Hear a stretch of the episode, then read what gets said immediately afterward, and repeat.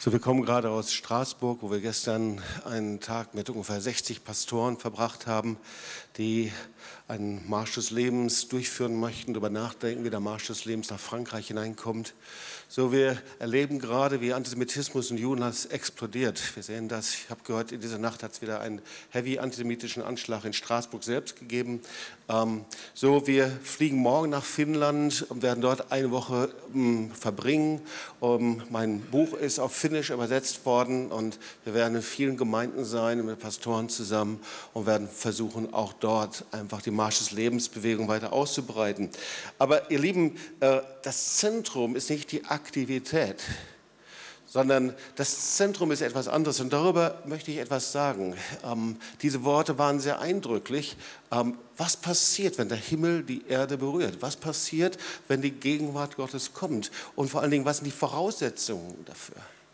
So, und ähm, wenn man so ein besonderes Rezept hat, ähm, so all diejenigen, die Köche sind hier und all diejenigen, die ähm, äh, gut kochen können, ähm, da möchte man ein besonderes Rezept immer finden und man versucht etwas zu kopieren, man versucht etwas nachzumachen, man versucht etwas besonders zu machen.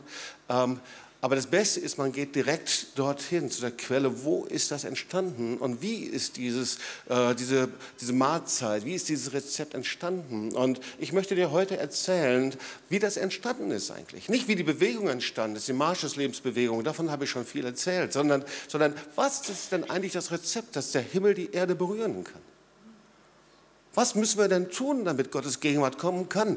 Wie, was müssen wir tun, damit so etwas geschieht, dass solche ähm, eindrücklichen Aussagen gemacht werden? Ihr baut die Gegenwart Gottes, die Stiftshütte, das Tabernakel Gottes hier auf Erden, dass Gottes Gegenwart kommen kann. Das ist fast beschämend, sowas zu hören und gleichzeitig, aber das ist genau das, was das Wort Gottes sagt und was der Herr möchte.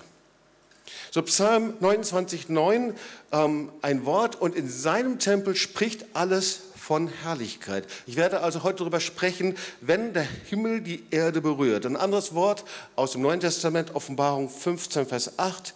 Und der Tempel wurde voll Rauch von der Herrlichkeit Gottes und von seiner Kraft. Niemand konnte in den Tempel gehen, der Tempel, und bis die sieben Plagen der sieben Engel vollendet waren. Also ein Blick in die Zukunft, ein Blick in das Kommen Jesu. Was wird passieren? Gottes Herrlichkeit wird da sein. Ich finde es auch sehr schön, dass heute die Lesung der Parashat genau über den Bau der Stifte des Tabernakels ist. Also es passt alles irgendwie gut zusammen heute. Ich glaube, der Herr möchte heute was Besonderes tun. So, ähm, ja, das ist das, was wir erleben. Letzten Sonntag versuchten wir zu predigen, Gottes Gegenwart kam in einer mächtigen Weise, dass ich nicht predigen konnte. Oder aber die Holocaust-Überlebenden, die an diesem Musical teilgenommen haben in Israel, haben immer wieder erzählt, wie heilende Ströme von Öl sie körperlich empfunden haben, dass sie durch sie hindurchgeflossen sind. Heilung ist passiert.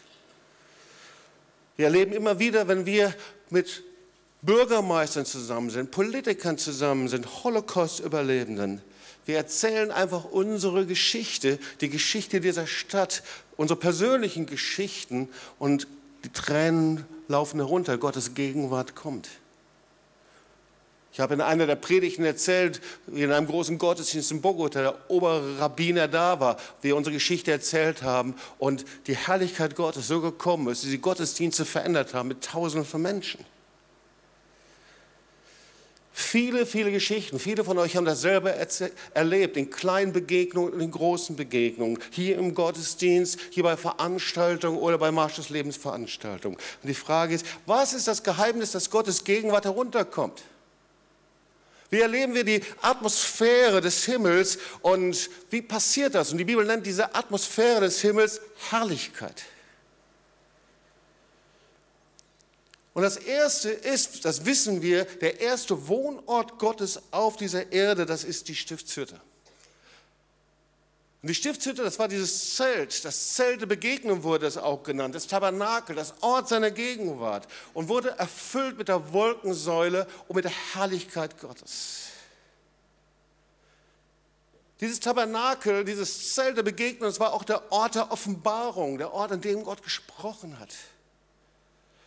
Ein Ort, wo Himmel und Erde zusammengekommen sind. Und das Kennzeichen ist eben die Herrlichkeit Gottes haben wir das oft gesungen, wir kennen das von Paul Wilbur und von anderen Liedern, dieses Kabot, ja, Kabot ist die Herrlichkeit Gottes, ist auch Ehre heißt das Reichtum und äh, ist genauso auch Schwere, es ist wie auf einmal wie eine, eine Decke, die auf einem liegt. Das griechische Ausdruck ist Doxa. Offenbarung 21, Vers 23. Sehr oft lesen wir in der Offenbarung von dieser Herrlichkeit Gottes. Und die Stadt bedarf keiner Sonne des Mondes. Da wird also über das Jerusalem gesprochen. Und nicht das Jerusalem dieser Zeit, sondern spricht von der Ewigkeit, von der Herrlichkeit, ein Ort und wird in der Offenbarung auch Jerusalem genannt. Und diese Stadt bedarf keiner Sonne noch des Mondes, dass sie erscheinen, denn die Herrlichkeit Gottes erleuchtet sie. Und ihre Leuchte ist das Lamm. Also Herrlichkeit, ihr Lieben, das ist die Sphäre des Himmels. Das ist etwas vom Himmel, das hier auf der Erde spürbar und sichtbar wird. Wenn Gottes Herrlichkeit in Gegenwart kommt, passiert das so wie im letzten Gottesdienst. Ich war kurz draußen, der Gottesdienst hatten wir schon offiziell beendet. Ich wollte nur kurz reingehen hier und ich dachte, alle wären schon gegangen und ich komme hier rein und alle sitzen noch da. Das war, glaube ich, der erste Gottesdienst, den ich beendet hatte und niemand wollte gehen.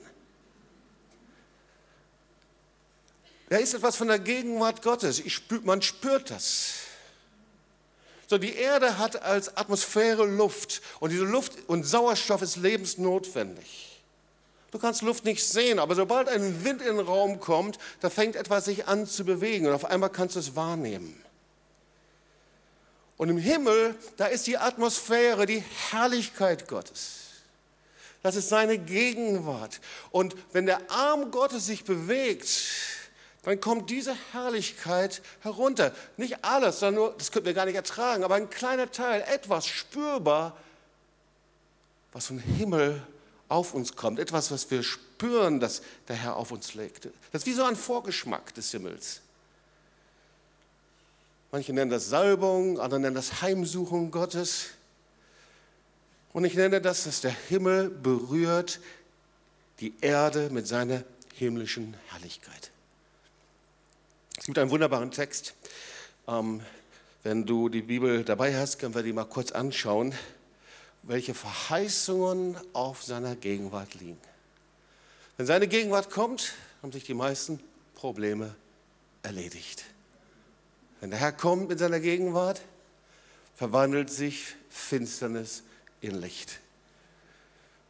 Ein wunderbarer Text. Und ich hörte eine große Stimme von dem Thron her, die sprach, siehe da, die Hütte Gottes, seine Gegenwart ist das, eine Herrlichkeit bei den Menschen. Ja, hier hast du eigentlich seine Gegenwart. Und er wird, was passiert, wenn seine Gegenwart da ist? Erstens bei ihnen wohnen. Er wird da sein. Und das fängt nicht erst in der Zukunft an, sondern das ist die Verheißung jedes Mal, wenn er mit seiner Gegenwart kommen kann. Und sie werden seine Nation sein, der selbst Gott wird mit ihnen. Ja, hier siehst du den Immanuel. Der Gott, der sagt, ich lasse dich niemals alleine, ich lasse dich niemals irgendwo hingehen. Ich bin der Immanuel, der Gott mit dir. Verheißung seiner Gegenwart. Was ist sonst noch? Vers 4. Und Gott wird abwischen alle Tränen. Er ist derjenige, der die Trauerkleider auszieht und die Freudenkleider anzieht. Er ist der, der die Tränen abwischt und dir eine neue Freude gibt. Das ist ein Kennzeichen des Reiches Gottes. Friede, Freude und Gerechtigkeit. Und nicht Unfrieden, Trauer und Selbstgerechtigkeit, okay? Sondern Friede, Freude und Gerechtigkeit. Er wird abwischen alle Tränen von ihren Augen. Der Tod wird nicht mehr sein. Noch Leid, Geschrei, noch Schmerz. Ihr Lieben, das fängt nicht erst in der Zukunft an, sondern es ist immer dort, wo seine Gegenwart Gottes kommt, wo wir ihm die Tür öffnen, wo er in dein Leben hineinkommen kann. Und er auf dem Thron saß, sprach, siehe, ich mache alles neu. Und er spricht, schreibe, denn diese Worte sind wahrhaftig und gewiss. Und er sprach zu mir, es ist geschehen. Ich bin das A und O, Anfang und Ende. Er ist der, der das Universum geschaffen hat und er ist äh, die letzte Seite im Kapitel deines und meines Lebens. Und dann ist das Buch noch nicht zu Ende geschrieben. Er ist der Richter, er ist der Erlöser, er ist der, vor dem du und ich stehen werden. Mit dem Tod ist dein Leben nicht zu Ende, sondern fängt erst das Neue an. Das, was wir hier leben, damit bereiten wir die Ewigkeit vor, wo und wie wir die Ewigkeit verbringen werden. So wie wir hier leben, so werden wir vom lebendigen Gott stehen. Er ist Anfang und Ende. Ich will dem Durstigen geben von der Quelle des lebendigen Wassers umsonst. Ihr Lieben, nicht erst, wenn alles vorbei ist, sondern hier und jetzt. Und wenn du durstig bist nach der Quelle des Lebens, durstig nach mehr, dann sagt er, ich will es dir umsonst geben. Wer überwindet, der wird dies, wird dies ererben. Nächste Verheißung hat dich zum Überwinder gemacht. Überwinder von den Attacken der Finsternis, Überwinder der Sünde, Überwinder der Wüste, Überwinder von all den Dingen, die dir gegenstehen. Er ist der Überwinder. Und du sollst das erben und ich werde sein Gott sein. Und er sagt zu dir, und du wirst meine Tochter sein. Du wirst mein Sohn sein. Und er weist auf dich und sagt, du mein Sohn, du meine Tochter. Das sind die Versprechungen Gottes. Seine Verheißung. Und das passiert in seiner Gegenwart. Und diese Gegenwart ist nicht nur einfach ein Gottesdienst, in dem wir sagen, oh, da geht es uns richtig gut. Das ist ein Teil seiner Gegenwart. Seine Gegenwart ist, wenn der Himmel die Erde berührt und wir müssen feststellen und mal herausfinden, wann passiert denn das eigentlich?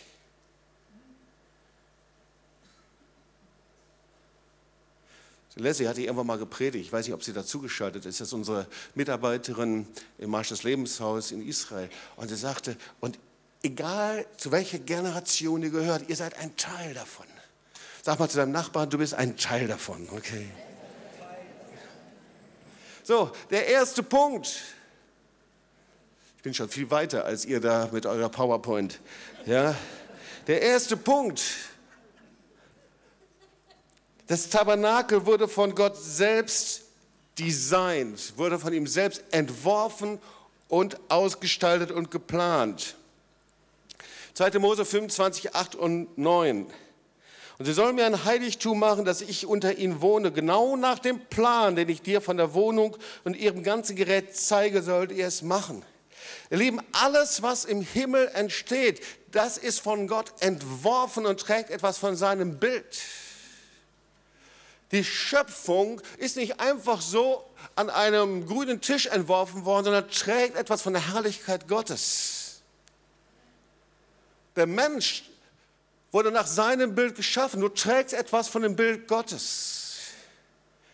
Alles, was im Himmel entstanden ist von Gott, das trägt etwas von ihm. Die zehn Gebote sind nicht irgendwelche Gebote, sondern die wurden von dem lebendigen Gott überreicht und kreiert und tragen etwas vom Wesen Gottes. Und genauso auch die Stiftshütte, die erste Wohnung Gottes. Das Tabernakel, der Tabernakel, dieses Wort ist für uns ja sehr altertümlich, gewöhnungsbedürftig. Aber dieser Ort der Gegenwart Gottes, Überleg mal, vergleich mal, wenn du mal die Bibel anfängst zu lesen, dann sind die ersten neun Worte, da geht es um die Wunder der Schöpfung. Am Anfang schuf Gott Himmel und Erde, neun Worte, die Himmel und Erde. Und überleg mal, was wir alles schreiben würden, was wir alles konstruieren würden, was wir alles forschen müssten wie viele Bücher wir beschreiben würden über die Kreation und die Schöpfung. Aber der Schöpfer des Universums, der lebendige Gott, der macht es völlig anders.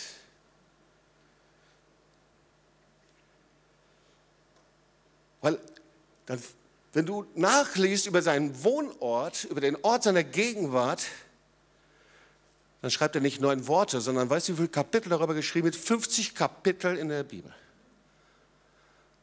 50 Kapitel in den Büchern Mose und Hebräerbrief. Da steht alles, Bau und Ausgestaltung der Wohnung, die Kleidung der Priester, ob da, äh, wie, die, wie die Kleidung aussieht, Granatapfel und Glocke hängen da unten dran, lauter Sachen, die ähm, mir völlig neu waren, als ich das erste Mal gelesen habe, die Opfer, die Gottesdienste.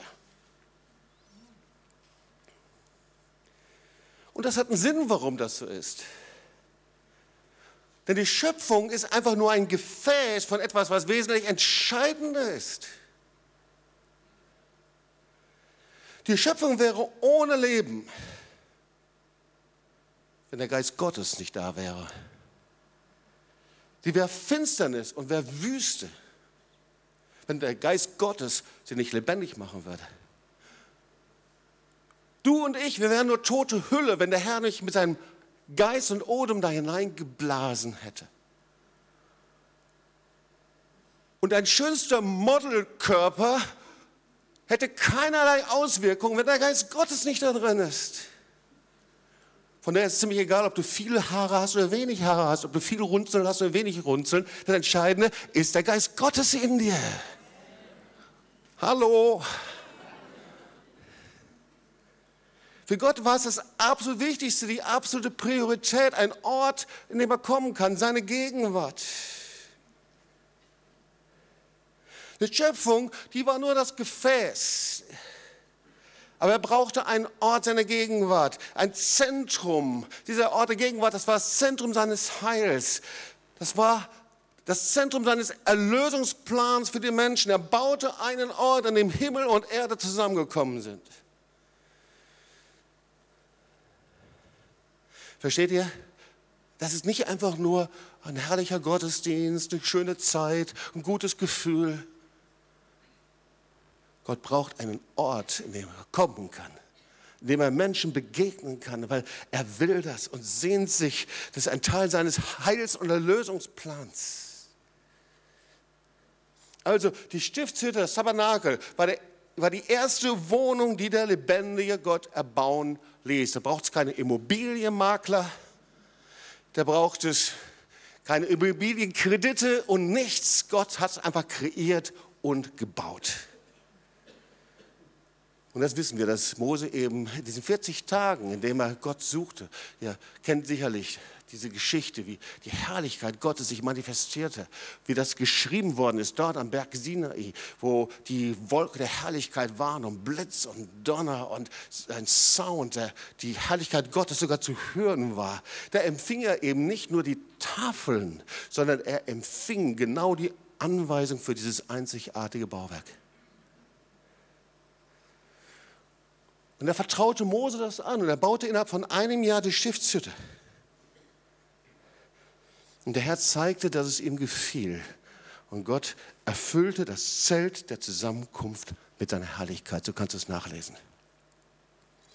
Und dann wurden 500 Jahre lang wurden alle Dienste errichtet durch die Priester der Familie Aarons und hinterher die Kohens, da gingen die, die, Priester heraus. Ja, und sie beteten an, sie gaben Opfer und Gottes Gegenwart kam. Das war der Ort der Offenbarung. 2. Mose 25 sagt der Herr zu Mose, ich will kommen und mit dir reden. Und es war das Zelt der Zusammenkunft, so wurde es auch genannt.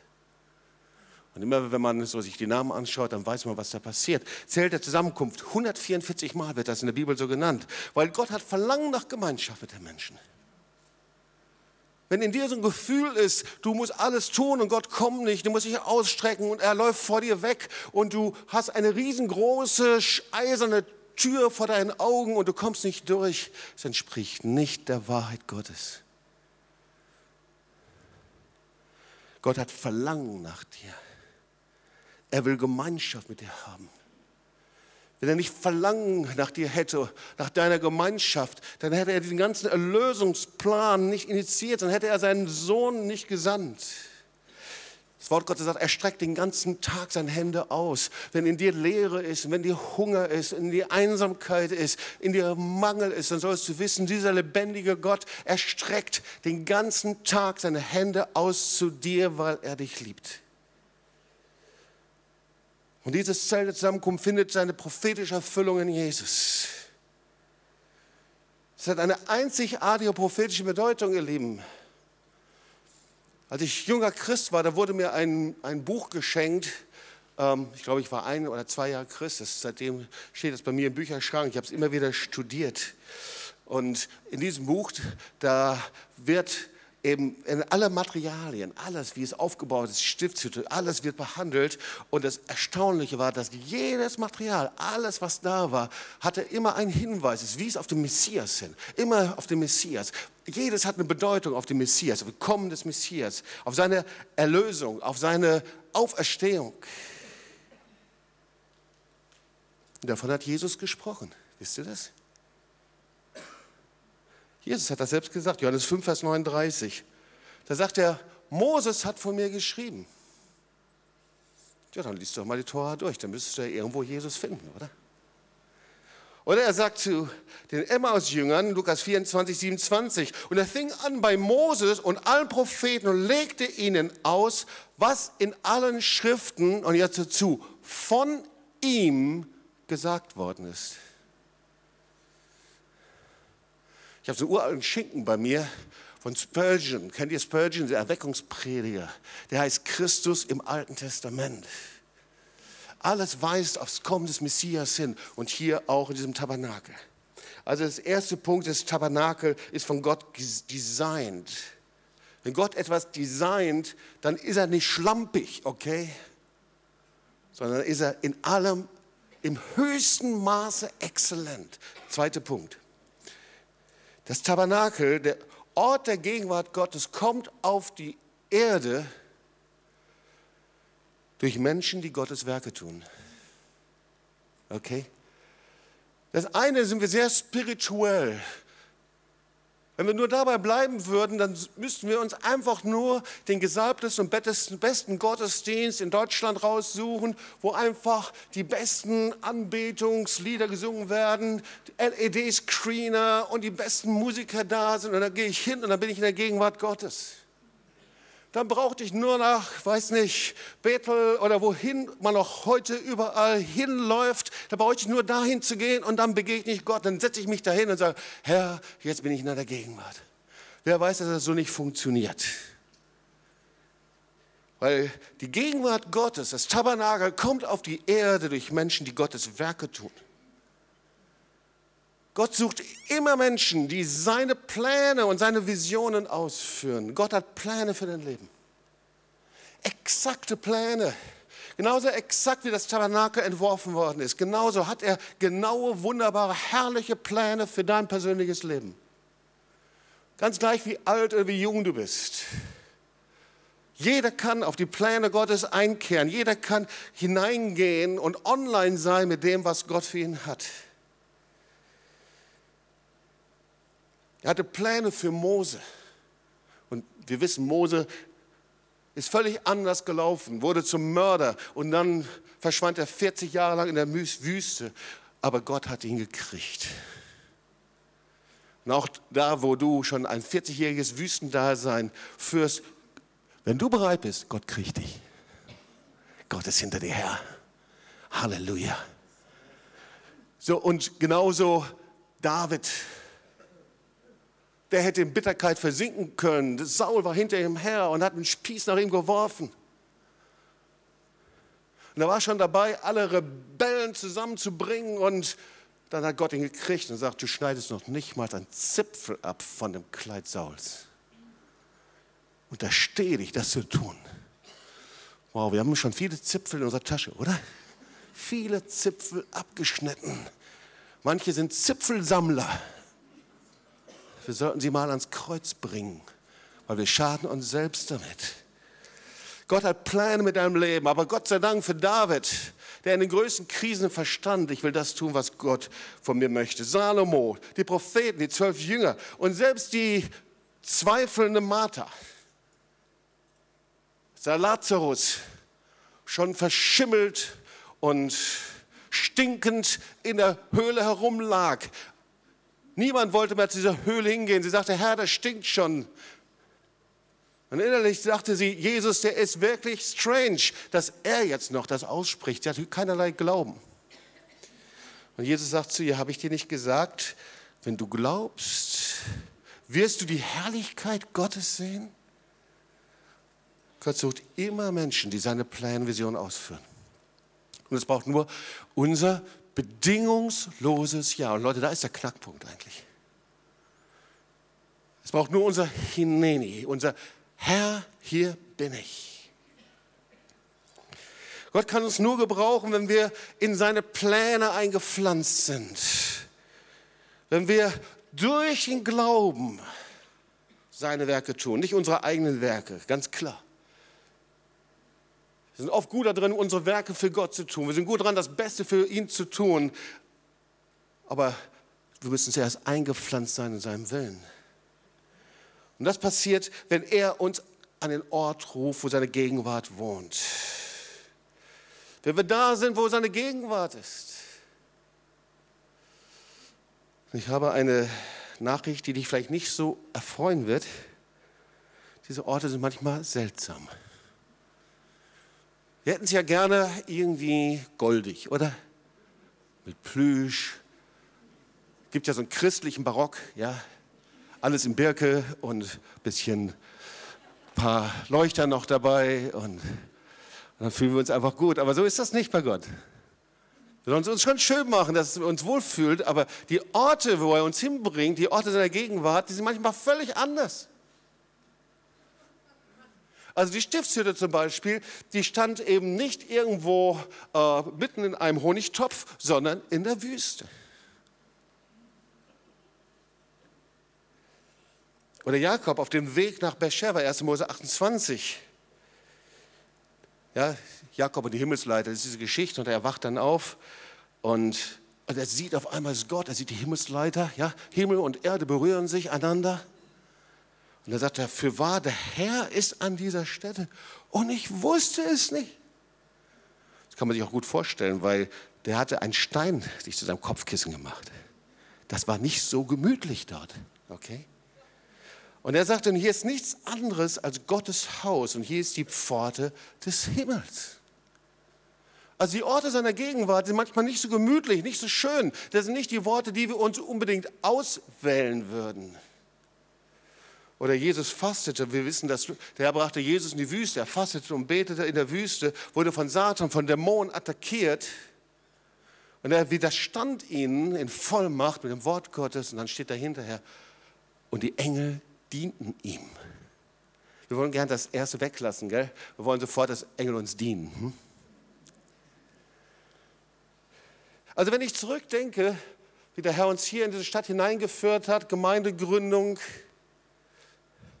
der Herr uns darum gebeten hat, nach Weißrussland zu gehen, die verschiedenen Dienste, verrückte Aktionen.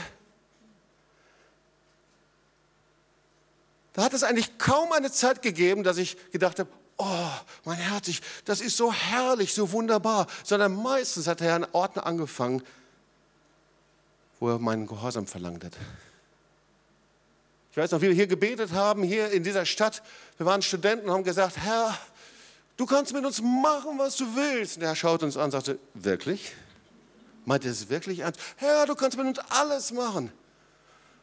Und dann sagte der Herr, okay, fangen wir mal klein an. Seid ihr bereit, zehn Jahre hier zu bleiben in der Stadt in Tübingen? Herr, wir haben doch ganz andere Pläne. Wir sind doch Studenten. Studenten können machen, was sie wollen. Wir können reisen, wohin wir wollen. Wir können Orte hingehen. Wir haben alle Optionen. Ich hatte, wir hatten manche Optionen. Der Herr sagte, seid ihr bereit, zehn Jahre zu bleiben? Wollt ihr Kindergarten spielen, Reich Gottes? Oder wollt ihr ernsthaft euer Leben hingeben? Und ich weiß noch, wie wir gezittert haben und gesagt haben, Herr, wenn du willst, zehn Jahre.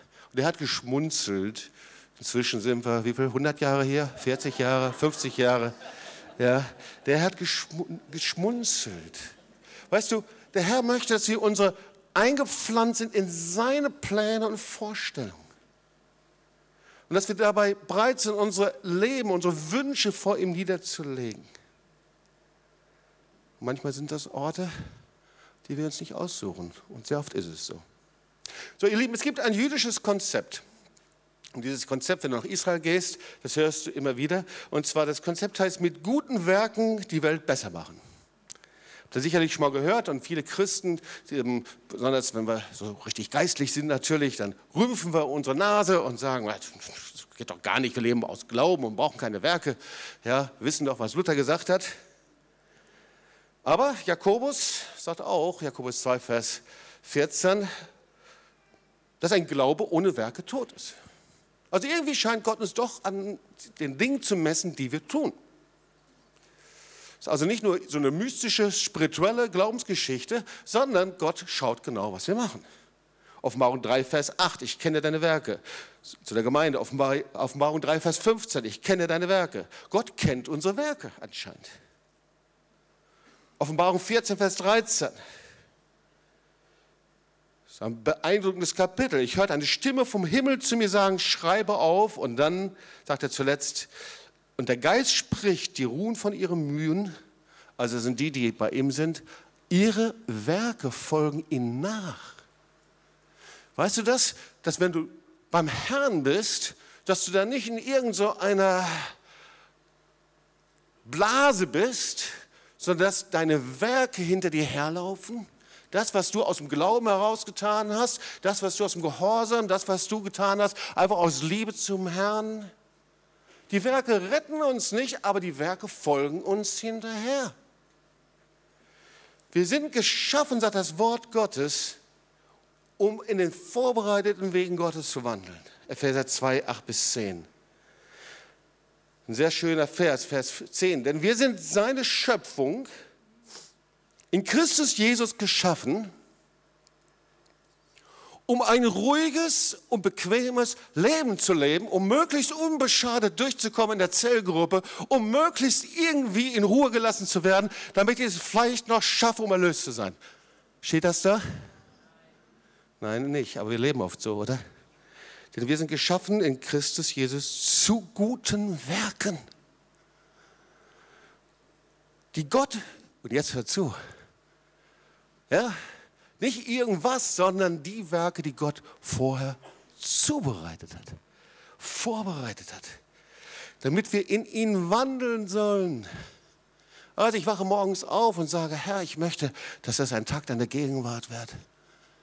Ich bete und sage, Herr, was hast du vorbereitet heute? Ich möchte in deinen Wegen wandeln, vielleicht völlig anders als meine Vernunftgründe, meine Vorstellung, ganz anders als mein Körper mir sagt, ganz anders als ich empfinde, meine Seele, meine Gefühle mir sagen, ganz anders vielleicht als meine Familie mir das sagt, meine Eltern oder meine Kinder mir sagen, vielleicht völlig anders. Herr, ich möchte gerne hören, was sind deine Wege?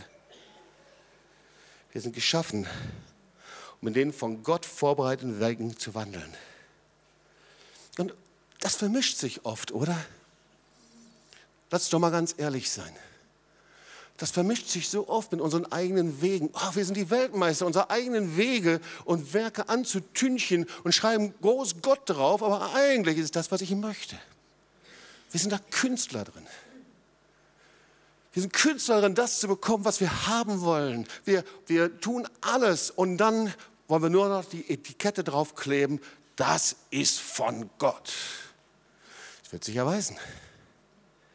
Nicht unbedingt alles.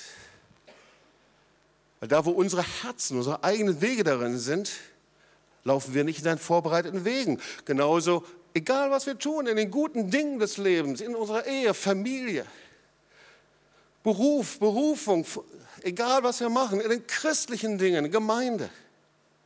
Wir haben so viele Vorstellungen, so viele Haltungen, so viele Dinge, wie Gott das tun müsste oder lassen müsste unsere Erfahrung wie in den letzten 30 Jahren, wie es geklappt hat oder nicht geklappt hat.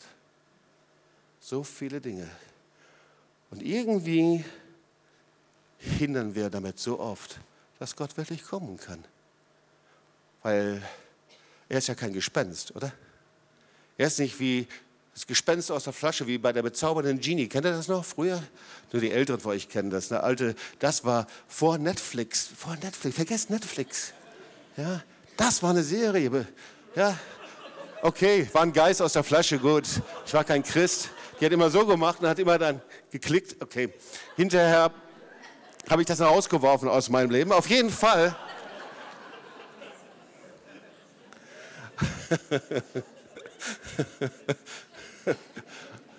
Auf jeden Fall, so ist der Herr nicht, wenn er kommt in seiner Gegenwart. Mal kommt er, mal kommt er nicht, mal blinzelt er mit den Augen, mal hat er Lust. Wann kommt er denn jetzt?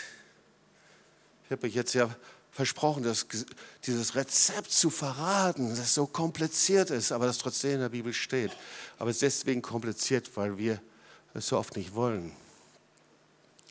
Also Gott hat Mose darum gebeten, die Stiftshütte aufzubauen, das Tabernakel. Und wir lesen erstens, weil er sein Freund war.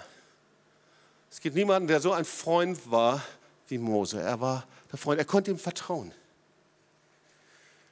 Er tat alles, worum der Herr ihn bat. Überleg mal, er hat 40 Tage auf den Herrn gewartet, dann hat er die Tafeln zerdeppert, dann ist er nochmal hochgegangen, nochmal 40 Tage. Das ist schon ein Ding. Er hat alles getan, worum der Herr gebeten hat. Aber dann steht was anderes.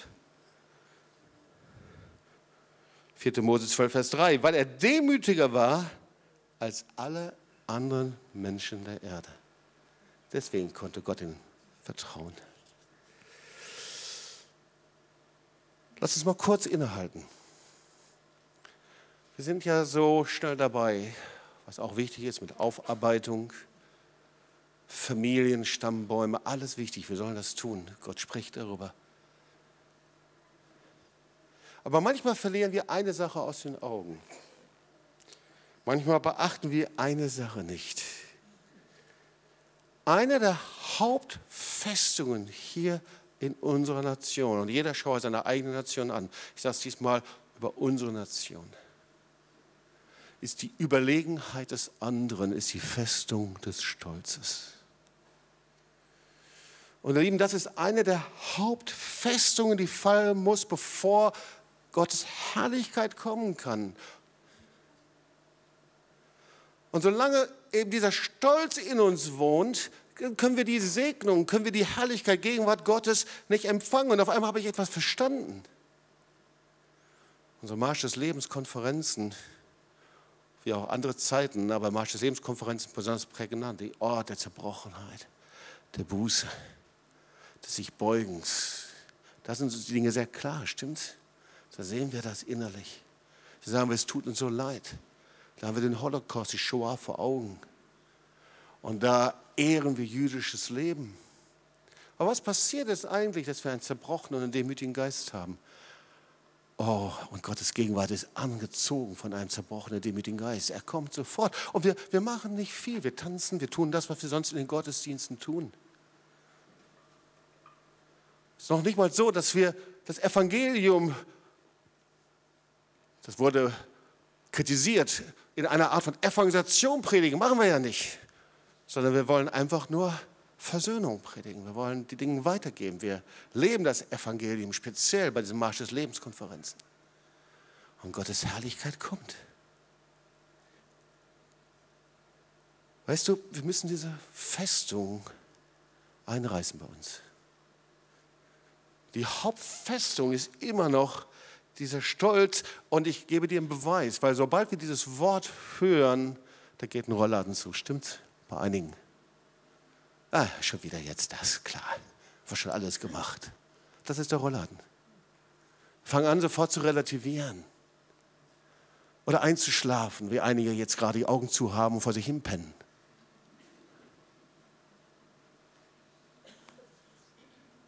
Ihr Lieben, wir fangen ganz schnell an, abwertend zu reagieren. Wir fangen ganz schnell an, auf andere negativ zu reagieren. Es fällt uns unheimlich schwer, wertschätzend zu sein. Aber sobald wir anfangen, wertschätzend zu sein, so wie wir das hier bei der Konferenz zum Beispiel gesehen haben und an anderen Orten, sofort kommt Gegenwart Gottes. Weißt du, Stolz ist aus eigener Anstrengung, aus eigener Kraft, aus eigener Leistung, die Werke Gottes tun zu wollen. Und dann denken wir, wir würden alles irgendwie hinkriegen und schaffen und meistern. je mehr wir das tun, desto mehr merken wir, dass unsere Beine schwerer und schwerer werden und es immer schwieriger wird. Stolz ist ein Götzendienst, weil wir unsere eigenen Fähigkeiten auf den Thron gesetzt haben. Und dann müssen wir immer befriedigt werden durch das, was wir machen. Und dann fühlen wir uns nur gut, wenn wir Anerkennung und Ehre bekommen. Und wenn ich darüber spreche, dann merke ich in meinem Geist, wie es sehr ruhig wird hier.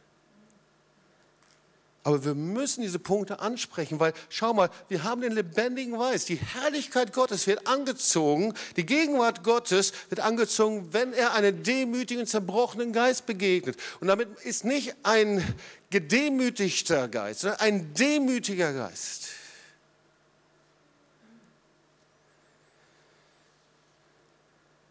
Die größte Finsternis wird von einem demütigen, zerbrochenen Geist in Licht verwandelt.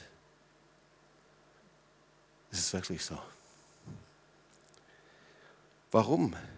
Weil Gott selbst mit einem demütigen, zerbrochenen Geist als Tabernakel auf die Erde gekommen ist. Es trägt das Wesen Gottes. Jesus selbst Das ist jetzt der dritte Punkt. Jesus selbst, er ist auch das Tabernakel. Er ist der Ort der Gegenwart Gottes. Diese Gegenwart Gottes ist durch Jesus auf die Erde gekommen. Er trägt die Gestalt Gottes. wir wissen, was in Jesaja 53 steht. Das ist das Wesen der Zerbrochenheit, der Demut. Er wurde verachtet, von Menschen abgelehnt, ein, Mensch, ein Mann der Schmerzen, mit Krankheit vertraut. Und er nahm alles auf sich, trug unsere Schmerzen. Er identifizierte sich mit deiner Sünde, mit meiner Sünde. Und wir dachten, er wäre von Gott geächtet, geschlagen oder erniedrigt. Ist doch manchmal so, gell? Wenn Menschen durch Zerbrüche gehen und durchgehen und kämpfen und halten an Gott fest, dann denken wir dann auch zu allem Überfluss, dass Gott sie gestraft hat. Philipper 2, 5 bis 11. Er erniedrigte sich selbst, war gehorsam bis zum Tod. Jesus trägt das Wesen Gottes voller Liebe, voller Barmherzigkeit, voller Gnade, gleichzeitig verachtet, voller Schmerz. Er ist der Bräutigam, sagt das Wort Gott, der Chatan auf Hebräisch. Weißt du, was das heißt? Der Bräutigam ist Jesus, der sich selbst hinzufügt, der sich anschließen will. Das ist seine Natur, sein Herz. Weißt du, wir müssen ihn nicht überzeugen, dass er uns liebt. Du musst ihn nicht überzeugen, dich anzunehmen, zu dir hinzukommen. Er liebt dich. Er ist der Chatan. Er will mit seiner Gegenwart kommen. Jeden Tag neu, in jedem Gottesdienst, jeder Zellgruppe, egal wo du bist. Die Einzigen, die ihn hindern können, das sind wir selbst. Jesus trägt das Wesen Gottes in sich. Das Wesen Gottes hat nichts mit Stolz zu tun. Das ist Demut und Zerbrochenheit. Das ist Jesus. Das ist Versöhnung, Vergebung, nicht Trennung, Füße waschen. Die ganze Marsch des Lebensbewegung, die startete, als vier Leute bereit waren, die Nachfahren von Nazis waren. Ihr Vater war bei, bei der SS und war von der SS. Einer von ihnen war Wolf, Wolf Reiner. Ich glaube, Frank, du warst auch dabei. Und einige andere. Sich gebeugt haben vor Holocaust-Überlebenden oder Second Generation. Wir waren drüben im Zelt. Ich habe diese Geschichte so oft schon erzählt, weltweit. Und sie beugten sich und zitterten. Und die Holocaust-Überlebenden, wussten nicht, was mit ihnen geschah. Dieser Ort der Zerbrochenheit und der Demut und der Buße da kam Gottes Herrlichkeit, war wie eine Wolke im Zelt. Das war der Start der Marsch des Lebensbewegung. Das ist Gottes Wesen. Das Schlüssel deines Wunders und deines Lebens, das Schlüssel der Gegenwart Gottes ist ein zerbrochener, demütiger und dienender Geist. Und er verwandelt den Ort, an dem du bist, Egal in welcher Wüste, egal ob du in einem katastrophalen Gebiet bist, egal ob du gerade an einem Ort bist, wo du wirklich ein Wunder brauchst, zu Gott schreist. Aber er verwandelt diesen Ort in den Ort seiner Gegenwart. Oh, wir sind oft zu dumm, oder? Wir wollen diesen Ort eintauschen mit unserer Chill-Zone. Wir wollen ihn eintauschen mit unseren eigenen Events. Wir wollen ihn eintauschen, um einfach uns was zu holen, was nicht bleibt. Es ist schnell wieder weg, wer weiß das. Aber da, wo Gottes Gegenwart in dein Leben kommt, er mit seiner Liebe, mit seiner Gnade, seiner Vergebung, wenn Jesus in dein Leben hineinkommt, er verwandelt dein Leben 100 Prozent. Er kommt hinein. Und du bist nicht mehr auf der Suche, du musst nicht mehr hinterherrennen. Du musst nicht mehr dir irgendwo etwas holen, weil du hast alles in ihm. Alle Fülle ist in ihm, oder? Alle Fülle. Meine lieben Freunde und Christen, egal hier aus der TOS-Gemeinde oder aus anderen Gemeinden, wenn das nicht in uns ist, dann hast du was verloren. Wenn du wieder angefangen hast zu rennen, zu holen, egal wo, Karriere, Beruf oder deine Chillzeiten oder was es auch immer ist, du rennst hinterher und du denkst, du kriegst da etwas. Du brauchst nur die Gegenwart Gottes. Du brauchst nur ihn. Und er kommt sofort, wenn er einen demütigen, zerbrochenen Geist sieht, einen dienenden Geist.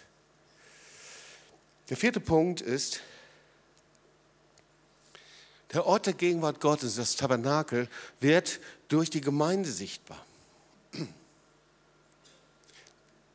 Apostelgeschichte 2,42, sie trafen sich in den Häusern, sie brachen das Brot, sie hörten Predigten, das Wort der Lehre. Und ihr Lieben, wir müssen eins verstehen, die Gemeinde wird im Neuen Testament die Braut genannt, wird der Leib genannt, wird sein Haus genannt. Es ist der Ort seiner Berufung, seiner Vision. Das ist kein Start-up-Unternehmen von irgendwelchen Menschen, die gute Ideen haben. Weil Gott hat seinen Erlösungsplan und seinen Heilsplan mit den Menschen, mit der Gemeinde verbunden. Sonst hätte er A nicht mit den Jüngern zusammengelebt und zweitens hätte Petrus, als der Heilige Geist auf ihn gekommen ist, als Gott auf ihn gekommen ist, nicht zuallererst gepredigt und Gemeinde gegründet. Gemeinde ist ein Teil seines Erlösungsplans, ist Gottes Idee, kreiert bei ihm, im Himmel entstanden, in einer exzellenten Weise mit einem Vorzeichen der Gnade und Vergebung.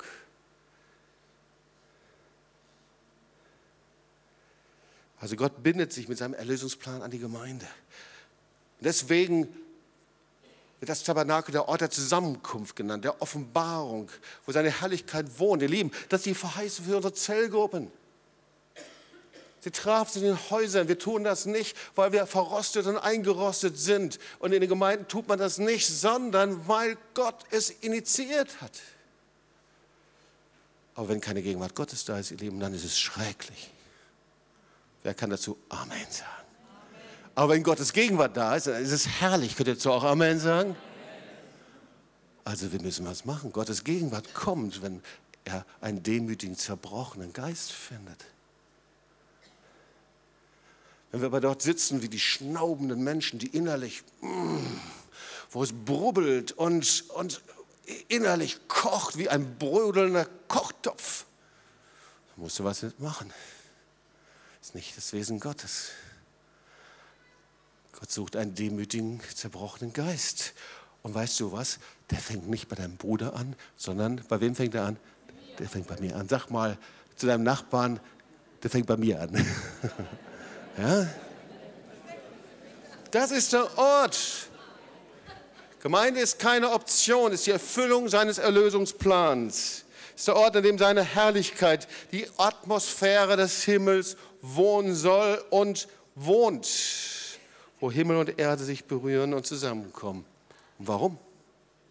Du sagst, Jobst, okay, du bist aber schon sehr, sehr überzeugt. Ja, bin ich. Du hast sicherlich nur gute Sachen erlebt. Ja, vielleicht so ähnlich wie bei dir. Du hast sicherlich, du hast so eine rosa Brille auf. Ah, ah. Nee, habe ich nicht. Ganz im Gegenteil sogar. Ich wollte nie Gemeinde gründen, Charlotte auch nicht. Wir haben gedacht, das ist so was Langweiliges und Bürgerliches und ich wusste gar nicht, was alles passieren würde, wenn wir Gemeinde gründen würden. Aber der Herr sagt, es gehört zu meinem Erlösungsplan und sprach zu uns und hat uns gefragt, seid ihr bereit, hier in dieser Stadt Gemeinde zu gründen, damit ich meine Pläne hier in Erfüllung bringen kann?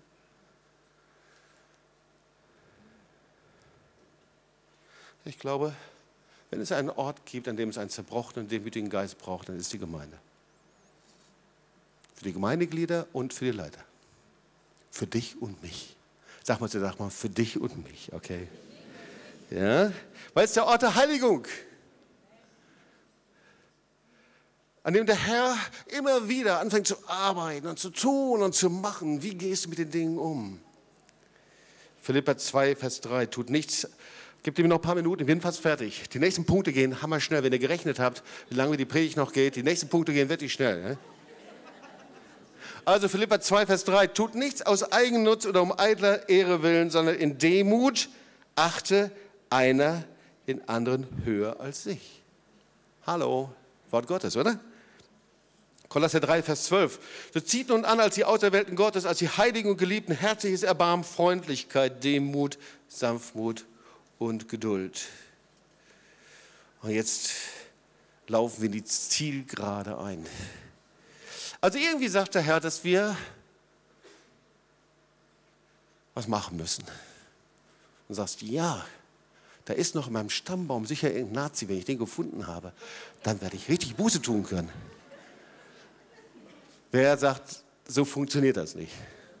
Okay, wir müssen was machen.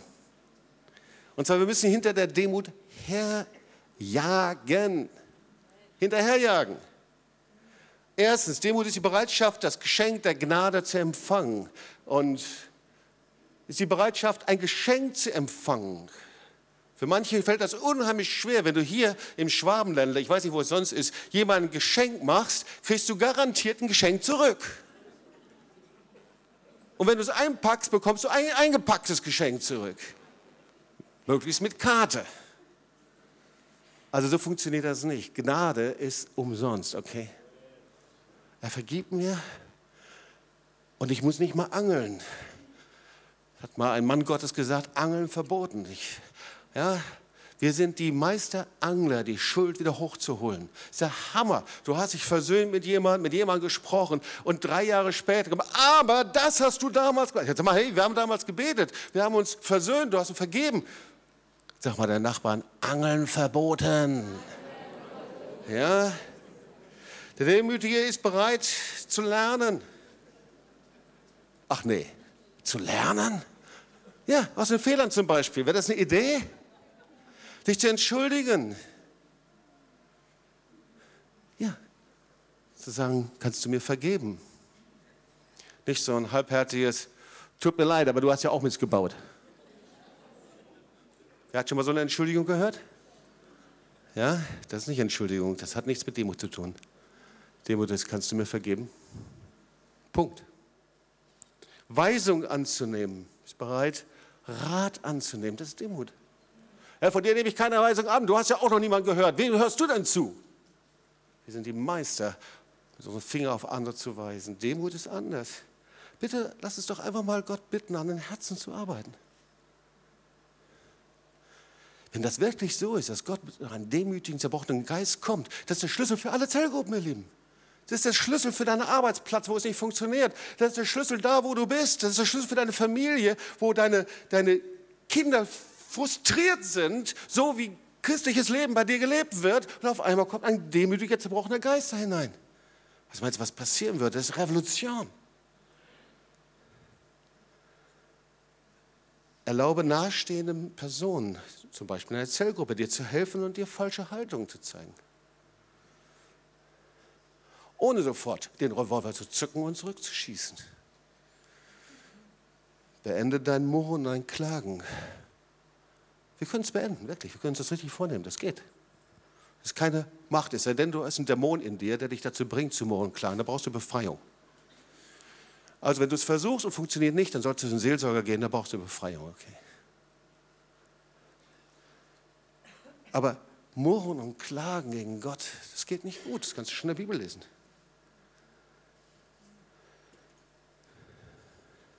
Und überprüf doch mal alle Bindungen und alle Ratgeber um dich herum, die dein Herz stolz machen. Die sagen, hey, leb doch einfach so, wie du willst. Überprüf doch mal alle Personen um dich herum, die dich dahin bringen wollen, dass du einfach ich-zentriert lebst. Mensch, jetzt brauchst du mal was für dich selber. Lass doch mal alles links und rechts liegen. Wie wäre es, wenn wir den Herrn darum bitten? Nicht immer auf andere zu schauen und andere anzuklagen, auf andere zu weisen. Boah, wenn das stimmt, Herr, dass du kommst bei einem demütigen, zerbrochenen Geist. Wir haben es gesehen im Marsch des Lebenskonferenz. Herr, wenn das stimmt, wenn das nicht nur gegenüber jüdischem Leben in Israel wäre, sondern aneinander, in den Zellgruppen, ganz praktisch, da wo wir sind. Boah, was würde passieren? Da würde Erweckung ausbrechen in Deutschland, ihr Lieben. Weil ich predige nicht nur zu uns als Gemeinde, sondern ich predige zu jedem Einzelnen, der zuhört. Näher mich langsam dem Ende. Zweite Chronik 7. Und als Salomo, ich habe noch sechs Minuten, als Salomo sein Gebet vollendet hatte, fiel Feuer vom Himmel. Und Leute, deswegen machen wir auch unser Gebetsretreat. Das ist nicht, weil das letzte so schön war, sondern wir wollen, dass Feuer kommt. Wir haben das letzte Mal erlebt, wie Gebet angezündet worden ist. Wir machen das nicht, weil wir sagen, hey, das ist doch ein schönes Mittel, sondern wir brauchen in Deutschland Gebet. Leute, uns fliegt der Laden gerade um die Ohren. In Frankreich ist es genauso. Wir brauchen Gebet. Als Gemeinden brauchen wir Gebet. Es gibt kaum Gebetsbewegungen. Und hier steht, als sein Gebet vollendet, dann fiel Feuer vom Himmel, verzehrte das Brandopfer. Die Herrlichkeit Gottes erfüllte das Haus, sodass die Priester nicht ins Haus des Herrn hingehen konnten, weil die Herrlichkeit des Herrn das Haus so füllte.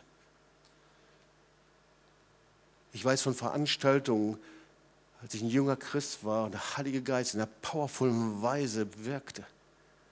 Da war Gottes Herrlichkeit so, dass Leute nicht nach vorne kommen konnten.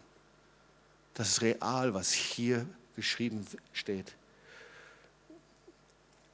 Und dann danken sie dem Herrn, sie fielen auf die Knie vor der Gottes Herrlichkeit und hör mal, was sie dann gebetet haben, was der Schlüssel ist. Und wenn mein Volk, das, über das mein Name genannt ist, sich demütigt, dass sie beten, um mein Angesicht suchen und sich von ihren bösen Wegen bekehren, so will ich vom Himmel her hören und ihre Sünde vergeben und ihr Land heilen. Und dann, so sollen nun meine Augen offen sein, meine Ohren aufmerken auf das Gebet an dieser Stätte. Herr, das wollen wir. Wir wollen, Herr, dass du auf das Gebet dieser Stätte hinhören kannst, aufmerken kannst. Ja, wir wollen das. Bei uns zu Hause, wo wir sind, Zellgruppen, da, wo wir unterwegs sind, da, wo wir leben dass du kommst mit deiner Herrlichkeit. Die Menschen um dich herum sind keine Bedrohung, ihr Lieben. Die Menschen, die Jesus nicht kennen, sind nicht die Feinde, sondern das sind die Leute, das sind die Schafe, wo du hinterhergehen sollst, die Menschen, die Jesus brauchen. Die vorbereiteten Werke Gottes, das sind die Menschen, die der Herr dir in den Weg stellt. Und sie warten auf dein Zeugnis, sie warten auf dein Herz. Das ist nicht der Missionsauftrag, sondern das ist das Herz Gottes zu teilen. Jetzt haben wir noch zwei Punkte und die gehen wir schnell in zwei Minuten durch. Das Tabernakel ist seine Herrlichkeit in dir durch die Kraft des Heiligen Geistes. Das Wort Gottes sagt, du bist der Tempel des Heiligen Geistes. Stimmt? Du bist deswegen von Gott entworfen, designt. Du bist willig, die Werke Gottes zu tun. Du trägst Jesus in allem, was du tust, in dir, sein Wesen, seine Zerbrochenheit, seine Demut. Du trägst die Vision der Braut, der Gemeinde in dir. Und du betest ihn an und dienst mit einem lebendigen Zeugnis. Und der sechste Punkt ist, das Tabernakel wird durch Gebet und Anbetung gefüllt. Mit Gottes Herrlichkeit. Das ist deine Liebesbeziehung. Und vielleicht bist du hier, dass du sagst, diese Liebesbeziehung, Jobs, die habe ich nicht. Ich möchte die aber haben. Denn das Einzige, was dich hindern kann, ist dein Herz, das Nein sagt zu Jesus, zu den Bedingungen Gottes. Aber wenn dein Herz Ja sagt zu Zerbrochenheit und Demut, dann kann es dich nicht halten dort, wo du bist, sondern rennst du zu ihm hin und sagst, Herr, ich brauche das. Ich brauche diese lebendige Beziehung, diese Liebesbeziehung zu dir. Und ich kann dich nur rufen, egal woher du kommst, wie du geprägt bist. Das ist doch völlig egal, ob du atheistisch geprägt bist, ob du säkular geprägt bist, ob du humanistisch geprägt bist. Ich war humanistisch geprägt. Ich hatte von Tunblasen keine Ahnung. Ich wusste nur, dass es irgendwo Gott gab. Aber irgendwann wusste ich, ich muss zu ihm hinrennen. Ich muss rennen zu ihm. Es ist mir völlig egal, was die Menschen sagen, was meine Kumpels sagen. Es ist mir völlig egal, was Menschen denken. Es geht nur noch um Gott. Das ist ein demütiger Geist zerbrochener Geist, der sagt einfach nur, ich komme zu dir. Und genauso auch, wenn du lange schon mit Jesus unterwegs bist, du deine Erfahrungen hast, die Beziehungen zerbrochen sind, ganz gleich da, wo du negative Erfahrungen gemacht hast. Und sicherlich gibt es viele, viele Dinge, die du mit dir herumträgst, aber ich möchte dir eins sagen. Die Barmherzigkeit und Liebe Gottes verändert sich nie. Du kannst immer zu ihm hinrennen. Und da, wo du kommst, kommt er sofort mit seiner Gegenwart. Da, wo wir kommen, ein zerbrochener, demütiger Geist ist ein Geist, der Buße tut, der sich beugt, der sagt, Herr, es tut mir so leid, ich bin meine Wege gegangen, ich habe mir das selber gesucht. Das ist so einfach. Und er kommt. Das ist Jesus. Er will, dass Himmel und Erde sich berühren. Und weißt du, hier an diesem Ort, da wo du betest und sagst, Herr, Herr, ich weiß nicht, wie ich es machen soll, aber hier ist mein Leben. Hier bin ich mit meinem ganzen Leben. Ich will in deinen Wegen laufen, in vorbereiteten Werken. Hier ist mein Herz. Dann schaut der Herr dich an und sagt, du bist mein geliebtes Kind, mein Sohn und meine Tochter. Komm, lass uns aufstehen und wir wollen zusammen beten. Musik